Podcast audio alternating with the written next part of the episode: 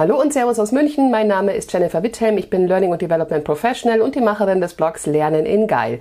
Heute freue ich mich sehr, mit Dr. Nicole Behringer zu sprechen. Sie ist Psychologin, sie ist Learning Expert bei Daimler Mobility und als Lernarchitektin ist es ihre Leidenschaft, die Zukunft des Lernens zu denken und hoffentlich auch bald umzusetzen. Liebe Nicole, ich freue mich sehr, dass wir heute sprechen können. Bitte stell dich doch gerne selber mal in ein paar wenigen Worten vor. Ja, hallo Jennifer. Ähm, ich äh, verstehe mich selbst als Lernarchitektin, wie du schon angedeutet hast. Und das heißt, so wie Architekten Bauwerke erstellen, erstelle ich Lernformate, die Potenzialentfaltung von Menschen ermöglichen. Und ähm, das ist mir möglich durch zwei Perspektiven auf das Lernen, die ich miteinander verbinde. Zum einen durch 15 Jahre Erfahrung im Bereich Learning and Development in verschiedenen Konzernen. Mhm. Auf internationaler Ebene habe ich da gearbeitet und konnte eben viel Erfahrung sammeln, welche Formate wirklich funktionieren und aber auch welche Formate nicht funktionieren. Und ich habe in der Sozialpsychologie promoviert. Ähm, ich habe mich in der Dissertation beschäftigt mit der Frage, wie können wir Mitarbeiter dazu motivieren, ihr Wissen auszutauschen beim Lernen? Wie kriegen wir die Lerner untereinander in Kontakt, dass sie ihr Lernen, ihr Wissen miteinander teilen? Diese zwei Perspektiven, diese wissenschaftlich fundierte und diese praxisorientierte, zu kombinieren, das ist meine Leidenschaft und das Lernen der Zukunft mit zu erfinden. Also ich interessiere mich äh, für Trends im, im Lernen, ich schaue mir an, was KI macht und Nudging und diese Themen. Ja, du hast gerade eben Nudging erwähnt. Du hast dich da sehr intensiv mit diesem Konzept auseinandergesetzt. Viele haben bei Nudging den Sketch von Monty Python von 1974 im Kopf, Nudge, Nudge. Say no more, say no more, now what I mean, nudge, nudge. Was genau bedeutet Nudging für dich? Ja, also ich beziehe mich beim Nudging-Konzept eben auf das Konzept von Taylor und Sunstein, die damit ja auch den Wirtschaftsnobelpreis gewonnen haben 2017.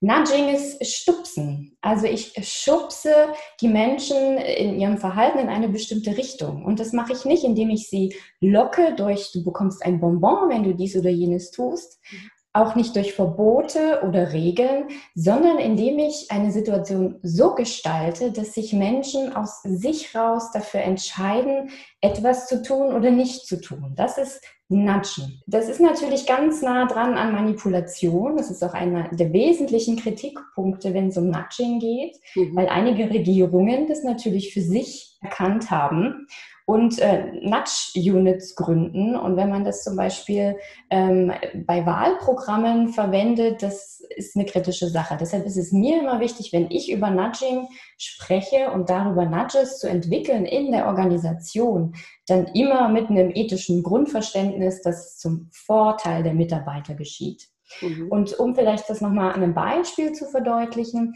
Nudging basiert auf psychologischen Wirkmechanismen, die in, in zahlreichen Studien wissenschaftlich fundiert sind. Dazu zählt Priming und Anchoring und Framing und das sind, das würde viel zu weit führen, diese Begriffe jetzt alle zu erklären, aber ich greife mal was raus. Zum Beispiel das ähm, Salatbuffet ist ein ganz äh, gern genutztes Beispiel. Wie gestalte ich eine Mitarbeiterkantine? Wo platziere ich welches Essen, wenn ich dazu beitragen möchte, dass Mitarbeiter sich gesünder ernähren? Mhm. Wenn ich zum Beispiel gleich am Beginn das Salatbuffet platziere, zeigen Studien, dass äh, Mitarbeiter tatsächlich mehr Salat konsumieren. Also über diese Zugänglichkeit von Dingen kann man Verhalten steuern. Ein weiteres Beispiel ist die soziale Norm oder sozialer Vergleich. Wenn ich Menschen eine Information mitgebe, wie sich andere Menschen verhalten. Andere, der Großteil deiner Nachbarn hat einen geringeren Energieverbrauch als du. Das gibt es eine Studie dazu in UK, glaube ich, gemacht. Nachweislich senkt sich der Stromverbrauch von Menschen, die diesen kleinen Satz mit ihrer ähm, Stromabrechnung bekommen. Finde ich total faszinierend, was da ein Satz ähm, an, an Verhaltenswirkung tatsächlich zeigt. Und vielleicht noch ein letztes Beispiel, das Framing. Framing ist, äh, ein Frame ist ein Rahmen. Also wie bette ich eine Information ein? Ich könnte jetzt zum Beispiel sagen, 60 Prozent der Bundesbürger sprechen sich für das bedingungslose Grundeinkommen aus. Mhm. Könnte aber auch sagen, 40 Prozent der Bundesbürger sind gegen das bedingungslose Grundeinkommen. Mhm. Objektiv ist es dieselbe Information, aber es, es, hat einen anderen Rahmen. Und hat damit Einfluss auf die politische Meinungsbildung. Mhm. Das ist äh, Nudging. Ja. Ich habe vor kurzem in einem Haufe-Webinar gesehen, dass sogar die Streifen auf der Autobahn zum Nudging-Konzept dazugehören, mhm. dass sie mich daran erinnern, dass ich die Fahrspur auch richtig einhalte. Ja, das ist mhm. interessant. Jetzt äh, fällt es mir noch ein bisschen schwer, das ganze Konzept auf das Konzept des Lernens zu übertragen. Mhm. Wie kann ich denn da die Mitarbeiter entsprechend anstupsen? Genau, das ist ähm, etwas, was ich mir dann überlegt habe. Also bisher wurde Nudging auf unterschiedlichste gesellschaftliche Bereiche angewendet, auf Politik, Gesundheitsverhalten, Umwelt und so weiter. Und dann kämpfe ich ja als Personalentwickler wirklich seit Jahren mit dem Problem, wie kriege ich die Mitarbeiter ins Lernen? Gerade in dem beruflichen Alltag, wenn ich sie nicht in ein formales Seminar schicke, wo sie gebucht sind, wie kann ich mit Nudging dazu beitragen, dass ich sie ähm, zum informellen Lernen anstupse, im beruflichen Alltag integriert. Und ja, da habe ich die psychologischen Wirkmechanismen, die zum Nudging dazuzählen, hergenommen und habe mir überlegt, wie kann ich den in den Lernkontext, wie kann ich das integrieren? Und ein Beispiel ist das Timeboxing. Was mhm. hier wirkt, ist das Prinzip der Standardeinstellung. Denn wenn der Standard des jeden Dienstag um elf lernt Nicole eine Stunde, hat sie eine Stunde reservierte Lernzeit für sich. Wenn das da drin steht, ist die Wahrscheinlichkeit viel höher, dass ich in dieser Stunde mir wirklich Zeit nehme, mich mit neuen Dingen zu befassen. Also das Timeboxing finde ich ein ganz, ganz schönes Tool im Bereich Nudging. Und ein zweites, was ich äh, super finde, ist ähm, das Growth Mindset zu nudgen. Growth Mindset, Begriff von, von Carol Dweck geprägt, ist eine Haltung, dass jeder Mensch sich weiterentwickeln kann. Also im Gegensatz zu einem Fixed Mindset, wo man davon ausgeht, dass Intelligenz, Persönlichkeit, damit wird man geboren, das bleibt ein Leben lang so, man ist statisch in seinem Wesen, ist das Growth Mindset ein, zu jedem Zeitpunkt in deinem Leben kannst du dich verändern, kannst du wachsen. Das ist eine Haltung und die kann man auch auf ganze Organisationen übertragen. Und jetzt die Frage, wo ist hier der Nudge? Mhm. Also zum einen ist das ähm, ein Framing, das so zu sehen, dass ich mich immer weiterentwickeln kann. Das ist äh, Nudging-Prinzip von Framing. Und durch Priming, Priming ist, ich gebe Hinweisreize, die rufen Assoziationen im Gehirn hervor und dadurch habe ich ein anderes Verhalten. Also Priming können Gerüche sein oder Musik oder ganz unterschiedliche Sinnesreize. Mhm. Und das, was man für das Growth Mindset wunderbar nutzen kann, sind Sprüche, die man zentral in den Büros, in der Organisation, aber auch ähm, digital platzieren kann. Also sowas wie, wer immer tut, was er schon kann, bleibt immer das, was er schon ist. Mhm. Das ist ein ganz schöner Spruch von Henry Ford.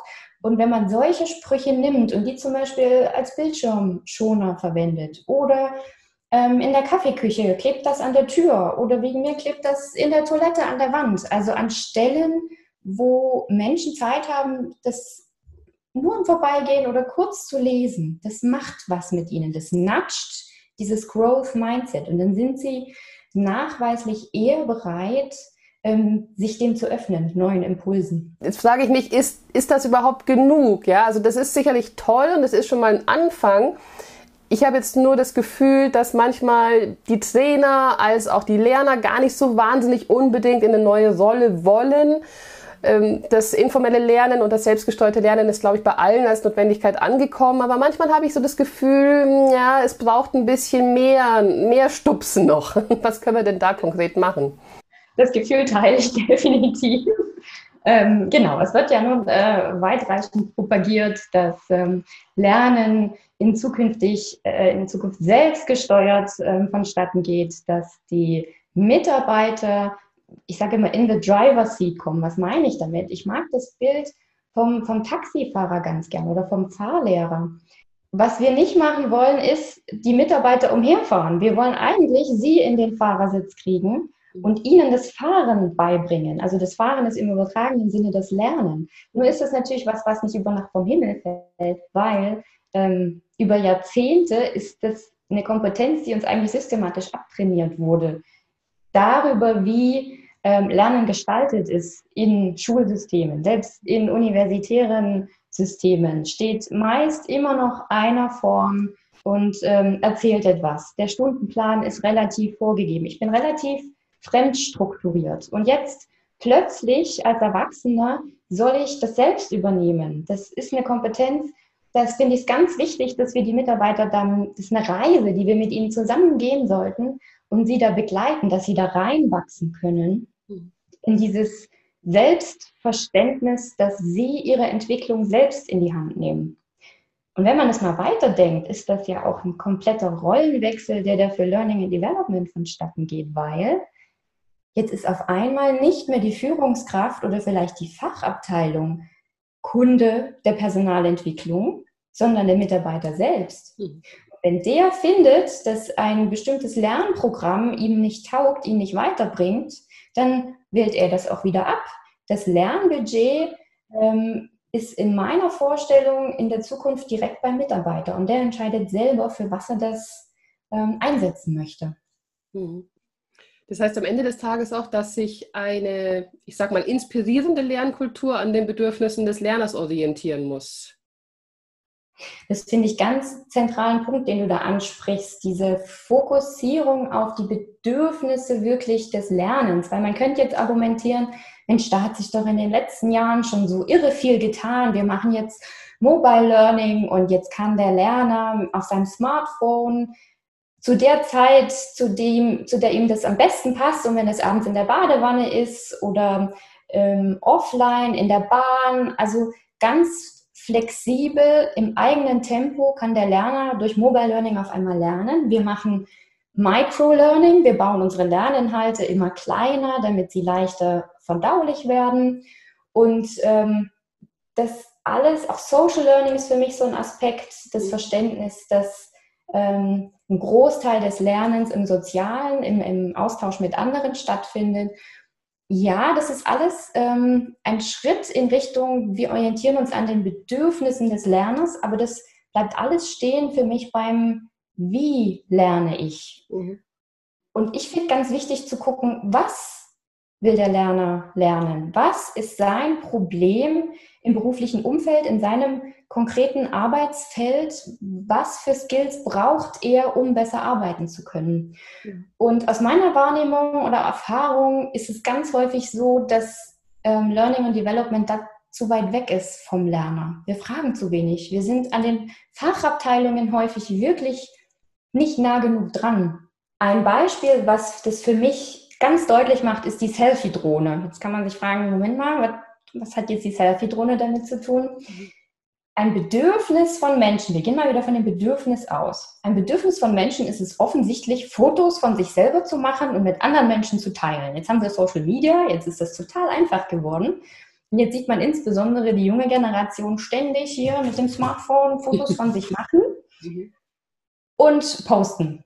Und jetzt hat man den Selfie-Stick erfunden. Und mit dem Selfie-Stick wird es noch leichter und noch geschickter möglich, noch schönere Fotos von sich zu machen. Aus meiner Wahrnehmung ist Learning and Development zu sehr damit beschäftigt, diesen Selfie-Stick zu optimieren. Also ein bestimmtes Tool, was ein Bedürfnis erfüllt. Und wir machen den noch länger, den Selfie-Stick, und wir machen den noch leichter, dann passt er noch besser in die Handtasche und wir machen den jetzt auch in Neonfarben, weil das kommt gut an. Und jetzt kommt aber die Selfie-Drohne. Also eine disruptive, komplett neue Technologie und die löst den Selfie-Stick ab, weil in dem Moment, wo eine Selfie-Drohne finanziell erschwinglich wird, werden wir alle Selfie-Drohnen haben. Die fliegen dann über uns und können noch schönere Bilder aus noch tolleren Perspektiven von uns machen. Mhm. Und mein Punkt ist, dass ich, äh, glaube ich, ich möchte LMD einladen, disruptiver zu denken, das mhm. Lernen, vom Bedürfnis des Lerners ausgehend und nicht die Vergangenheit linear weiterzudenken und die Tools, die LMS, die es schon gibt, noch schöner zu machen. Also ich sehe die Selfie-Drohne schon richtig auf dem Markusplatz, ja, hundertfach über den Köpfen schweben. Das ist ein richtig gutes Geschäftsmodell. Und damit sind wir tatsächlich auch schon bei dem Thema Technik, auf das du dich auch sehr stark konzentriert hast. Es ist ja das Jahr 2020. Wir diskutieren ganz viel, auch in den Medien sieht man es immer wieder, inwiefern KI und Roboter die Jobs wegnehmen werden. Ich bin da ein bisschen zuversichtlicher. Die Geschichte hat gezeigt, dass immer wieder neue Jobs auch geschaffen worden sind. Viele sind weggefallen, aber viele wurden neu geschaffen. Siehe Printmedien, weniger Printredakteure, dafür viel mehr Social-Media-Redakteure. Aber wie ist denn da dein Szenario? Ja, ich finde es ganz wichtig, ähm, da nicht so schwarz-weiß zu denken oder ähm, so sehr die Ängste da zu adressieren. Beziehungsweise mir geht es da eigentlich viel um Aufklärung. Ich finde es total wichtig, ähm, noch mehr jetzt schon aufzuklären, die Menschen, was da passieren wird in Zukunft. Ja, da werden Jobs wegfallen, das ist so.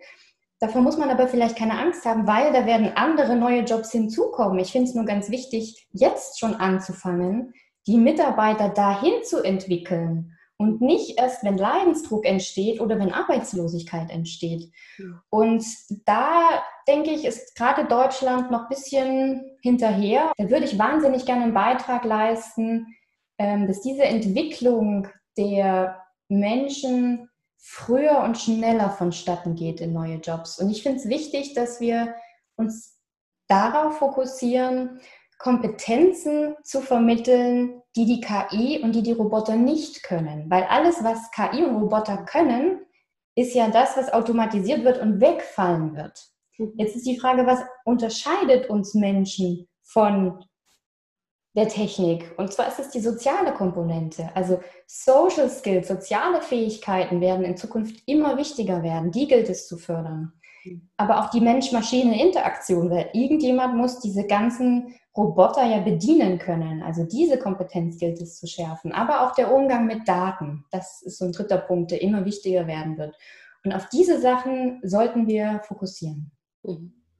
Künstliche Intelligenz wird garantiert auch das menschliche Lernen verändern. Jetzt ist für mich als Laie die, die, die Begrifflichkeiten KI, Machine Learning, Deep Learning ein bisschen schwer greifbar. Hast du denn da einen Ansatz, um mir das als wäre ich drei Jahre alt oder vielleicht sogar sieben Jahre alt zu erklären. Ja, ich äh, nehme dich jetzt mal mit zehn Jahren. ähm, also KI, künstliche Intelligenz ist ähm, die Fähigkeit von Maschinen und Systemen, menschliches intelligentes Verhalten nachzuahmen. Mhm. In der Landwirtschaft zum Beispiel mit Hilfe von Satellitenbildern kann basierend auf großen Datenmengen von diesen Bildern analysiert werden, wo die Felder besonders trocken sind. Und dann kann ich die Bewässerung ganz gezielt so steuern, dass dort mehr Wasser reingegeben wird, wo die Felder trocken sind. Mhm. Das wird möglich durch künstliche Intelligenz oder auch der Verkehrsfluss in Städten kann basierend auf diesen ganzen Datenmengen, wo gerade sich welches Auto bewegt und hin will, ähm, ganz anders gesteuert werden. Oder Fahrerassistenzsysteme sind auch ein gutes Beispiel. Die basieren auch auf künstlicher Intelligenz. Wichtig ist es da aus meiner Sicht nochmal zu unterscheiden. Da gibt es nämlich nochmal Teilbereiche. Das Machine Learning ist ein Teilbereich von dieser künstlichen Intelligenz. Und Machine Learning beruht auch mathematischen Modellen. Also da werden ähm, auch wieder basierend auf ihre großen Datenmengen mathematische äh, Gemeinsamkeiten, Gesetzmäßigkeiten, Regeln, Muster erkannt. Ähm, ein Beispiel, was das vielleicht verdeutlicht, ist die Gesichtserkennung von Facebook. Da wird Machine Learning genutzt. Oder die personalisierten Empfehlungen von Netflix. Auch das ist Machine Learning. Und wiederum ein Teilbereich von dem Machine Learning ist das Deep Learning. Und hier sind nicht die mathematischen Modelle des Vorbilds, sondern wir haben hier ein Vorbild aus der Natur, nämlich die neuronalen Netzwerke.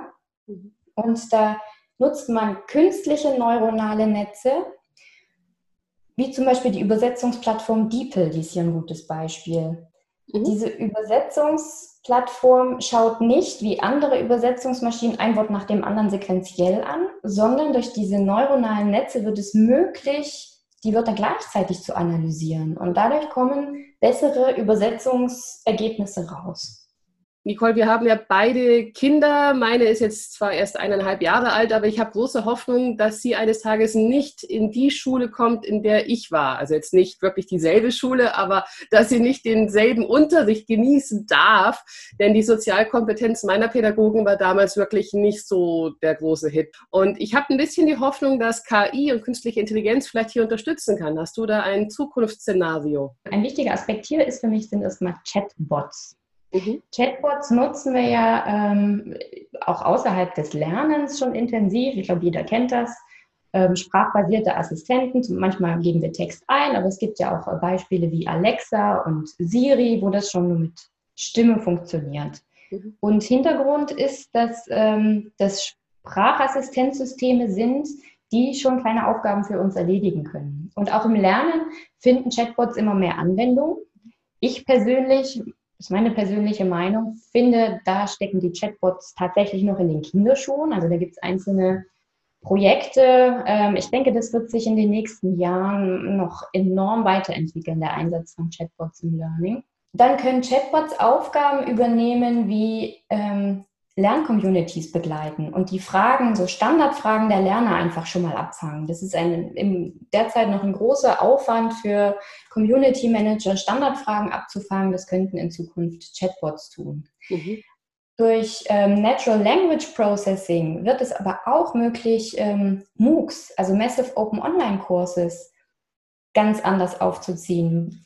Denn derzeit kranken MOOCs, die in global agierenden Unternehmen intern gestartet werden, immer noch an dem Sprachunterschied. Das heißt, ähm, in Zukunft wird es möglich sein, dass mit Hilfe von KI das, was der chinesische Mitarbeiter in Beijing in diesem Moment sagt, simultan zu transkribieren und zu übersetzen, so dass da eine ganz andere Interaktion auch international stattfinden kann. Ich denke, dass das ähm, enorm viel Potenzial haben wird in der Zukunft. Wie weit ist das noch weg, deine Meinung? Das ist gar nicht weit weg, denke ich. Ich denke, da wird sich innerhalb der nächsten fünf, zehn Jahre ganz viel tun. Mhm. Wo KI auch enorm Beitrag leisten kann, ist ähm, die, das Testen von Wissen. Im Moment nutzen wir da noch zu häufig aus meiner Sicht Standardtests. Also für alle Lerner den gleichen Test und für die meisten ist der Test zu leicht, für die andere Hälfte ist der Test zu schwer und adaptive Testsysteme basieren dann auf KI und können je nach Lernniveau, je nach Stand des Lerners die Testfragen individuell anpassen und nachweislich dadurch noch den Lernerfolg fördern, wenn ich da ein bestimmtes Feedback kriege über die Prozentzahl, wie viele Fragen ich richtig beantwortet hatte. Mhm. Also auch da sehe ich ganz viel Potenzial. Ein weiteres wichtiges Anwendungsfeld, wo künstliche Intelligenz beim Lernen beitragen wird, ist das ähm, Lernen mit persönlichen Assistenzsystemen. Ich äh, nenne meinen persönlichen Lernassistent ganz gern den Matti und ich habe da so eine Vision für mich entwickelt, davon träume ich und ich bin gespannt, wann das Realität werden wird. Wenn ich mit meinem Matti lerne, dann begleitet er mich schon in der Grundschule. Ich bin in der zweiten Klasse und ich habe die Sache mit den Verben und den Adverben schon gecheckt, aber das mit den Substantiven, das will sich mir irgendwie einfach nicht erschließen. Und Matti merkt das und schlägt mir ganz gezielt eine Übung vor, wo ich die Großschreibung von eben genau diesen Substantiven und Nomen üben kann. Und dann komme ich in die fünfte Klasse und die Sache mit den Brüchen, das bereitet mir total Kopfzerbrechen. Ich habe da einfach Schwierigkeiten, das zu verstehen. Auch hier merkt das Matti und weil er weiß, dass ich visuell am besten lerne, schlägt er mir gezielt ein Video vor, wo mit Hilfe von Kreisdiagrammen und anderen bildlichen Darstellungen das mit den Brüchen super erklärt wird. Ja. Matti begleitet mich dann weiter in meiner schulischen Laufbahn und in der 10. Klasse kämpfe ich mit diesen Französisch-Vokabeln. Und Matti war ja jetzt schon im Englischunterricht dabei und hat gemerkt, dass ich am späten Vormittag ein, ein Konzentrationshoch habe und Vokabeln mir da am besten merken kann. Deshalb schlägt er mir ganz gezielt zu dieser Zeit vor, Französisch-Vokabeln zu lernen. Und Matti fragt die auch ab, die Vokabeln, und er führt mit mir ein kleines Gespräch und er weist mich auch auf die richtige Aussprache hin. Also beim Sprachenlernen kann mein Matti ganz enorm behilflich sein. Aber auch wenn ich ähm, einen Reifen wechseln muss oder ähm, in einem Rezept lese, ich soll den Teig blind backen und denke, oh mein Gott, was muss ich da jetzt machen? Hilft mir Matti ganz gezielt mit Videos oder Formaten, die mir gut liegen, weiter. Und dann gehe ich vielleicht studieren und ich studiere Biomedizin. Und Matti kann Eye-Tracking-Software nutzen, die verfolgt meine Augenbewegungen und visuelle Gesichtserkennung, also meine Muskulatur im Gesicht. Und da sieht Matti ganz genau, an welcher Formel ich irgendwie immer wieder, die, die lese ich immer wieder und das sieht der. Und daraus versteht er oder leitet ab, dass ich da noch Schwierigkeiten habe. Und deshalb schlägt er ganz gezielt am nächsten Tag diesen Teil nochmal vor. Also er sieht, ähm, wo ich schwierigere, wo ich mehr Schwierigkeiten habe, etwas zu lernen und geht da nochmal gezielt rein. Mhm. Und Matti weiß aber auch, dass ich gern mit anderen lerne. Deshalb ist Matti in Kontakt mit Mathilda und ähm, bringt mich mit einer anderen Person zusammen, die vielleicht genau an der gleichen Formel gerade knabbert und dann lernen wir zusammen. Mhm. Und wenn ich dann ins Berufsleben eintrete, dann hat Matti Zugriff auf ähm, die firmenspezifischen Lerneinheiten, Podcasts, neue Produktvideos, was immer ich für meinen Job dort brauchen werde. Und dann wird er mir das systematisch vorschlagen. Mhm. Das heißt, er begleitet mich über mein Leben lang, weiß genau, wo ich stehe mit meinem Wissen und meinen Kompetenzen und kann ganz gezielt darauf aufsetzen. Und Matti hat auch Zugriff auf meinen Kalender. Das mhm. Heißt, er weiß auch genau, wann Zeitfenster sind, wo er mir vielleicht ähm, ein kleines Lernnugget vorschlagen kann. Und das, was mich, ich, ich persönlich finde diese Vision total schön. Ich habe da, ich freue mich drauf, mit Matti lernen zu dürfen eines Tages. Was mich umtreibt, ist die Frage, wie nah sind wir da an der Manipulation dran? Wer ist hier Löwe und wer ist Dompteur? Also, wie müssen wir Matti gestalten, programmieren, damit ich weiterhin Entscheider, also ich bleibe ja Entscheider. Matti macht ja nur Vorschläge. Ich als Mensch bin derjenige, der trotzdem entscheidet, nee, ich will jetzt nicht lernen und deine Formel kannst du gerade stecken lassen, ich möchte nicht. So. Also die Entscheidungshoheit bleibt immer bei mir. Trotzdem finde ich es wichtig, da weiterzudenken, dass das, ähm, dass Matti so programmiert wird, dass das weiß gar nicht, wie ich sagen soll, menschlich, ethisch vertretbar ist? Nee, das trifft es noch nicht. Ich finde von deiner Vision her, dass Matti schon mal mehr drauf hat als unser aktuelles Bildungssystem, ehrlich gesagt. Definitiv. Wenn ich mir anschaue, was ich in der fünften Klasse zu lernen und zu verstehen habe, um dann in die sechste Klasse versetzt zu werden, dann empfinde ich das als nicht nur einen Dompteur, sondern als einen Diktator. Und ich habe mir da persönlich wahnsinnig schwer getan. Und mhm. ich freue mich sehr auf diesen Matti, der mir dann doch meiner, meinem aktuellen Wissensstand entsprechend mehr Unterstützung bietet, viel mehr Geduld hat und mehr auf meine Eigenschaften eingeht. Und da würde ich mir, ja, wenn ich mir das Aktuelle ansehe, gar nicht so viel Sorgen machen. ich finde es einfach wichtig, das parallel mitzudenken oder nicht aus den Augen zu verlieren. Aber das ist ein Grundthema bei künstlicher Intelligenz, die ähm, eines Tages äh, den Menschen überragen wird. Und da gibt es, glaube ich, gerade jetzt in den, in den Kinderschulen von künstlicher Intelligenz einfach grundlegende Fragen zu klären. Und wenn wir das nicht tun, dann laufen wir, glaube ich, später in große Probleme rein. Aber das ist ein anderes Thema. Ja, da könnte man auch noch mal lange drüber sprechen, vielleicht in einem zweiten ja. Teil. Wenn ich mir das so anhöre und ich sehe jetzt die Zukunft des Lernens vor mir von der Lernarchitektin Nicole Behringer, dann habe ich jetzt verstanden, wir werden selbstgesteuert beim Lernen, die künstliche Intelligenz wird einen massiven Anteil daran haben. Ich persönlich werde im Arbeitsmarkt wahrscheinlich noch so 25, 30 Jahre erhalten bleiben. Ich frage mich gerade, ob ich an meinem eigenen Ast säge, weil ich mit dir spreche. Wo ist denn da die Zukunft doch für Personalentwicklung? Ich finde, das ist eine ganz berechtigte Frage, die, glaube ich, auch viele Personalentwickler gerade umtreibt. Ne? Wenn KI da so viel übernimmt und plötzlich der Lerner irgendwie selbstgesteuert lernt, braucht es dann noch Personalentwicklung? Mhm. Meine ganz klare Antwort ist ja, ganz unbedingt, weil, wie ich, wie ich schon erwähnt habe, ähm, müssen wir die Menschen ja begleiten in dieses selbstorganisierte, selbstgesteuerte Lernen. Das fällt ja nicht vom Himmel über Nacht. Es, geht, es gilt für mich einfach nur, dass ähm, Personalentwicklung, Learning and Development in neue Rollen reingeht. Also zum einen in diese Lerncoach-Rolle, die ich vorhin schon angedeutet habe, mit ähm, wir sind die Fahrlehrer und wir coachen die Mitarbeiter ähm, darin, dass sie sich eigene, dass sie ihre eigene Entwicklung besser selber vorantreiben können. Damit diese Rolle in das Lerncoaching zu gehen Sinn macht, gehen wir ja von der Prämisse aus, dass jeder Mitarbeiter intrinsisch motiviert ist, aus sich raus sich selbst weiterzuentwickeln. Jetzt ist dir bestimmt schon aufgefallen, dass immer nur die schlanken Leute joggen gehen. genau so ist das auch ein bisschen beim Lernen. Du wirst immer die haben, die da total neugierig und offen sind und immer hungrig nach neuen Dingen, sich weiterzuentwickeln. Aber wir werden aus meiner Sicht auch immer die Mitarbeiter haben, die das nicht aus sich raus mitbringen. Und auch die gilt es zu begleiten.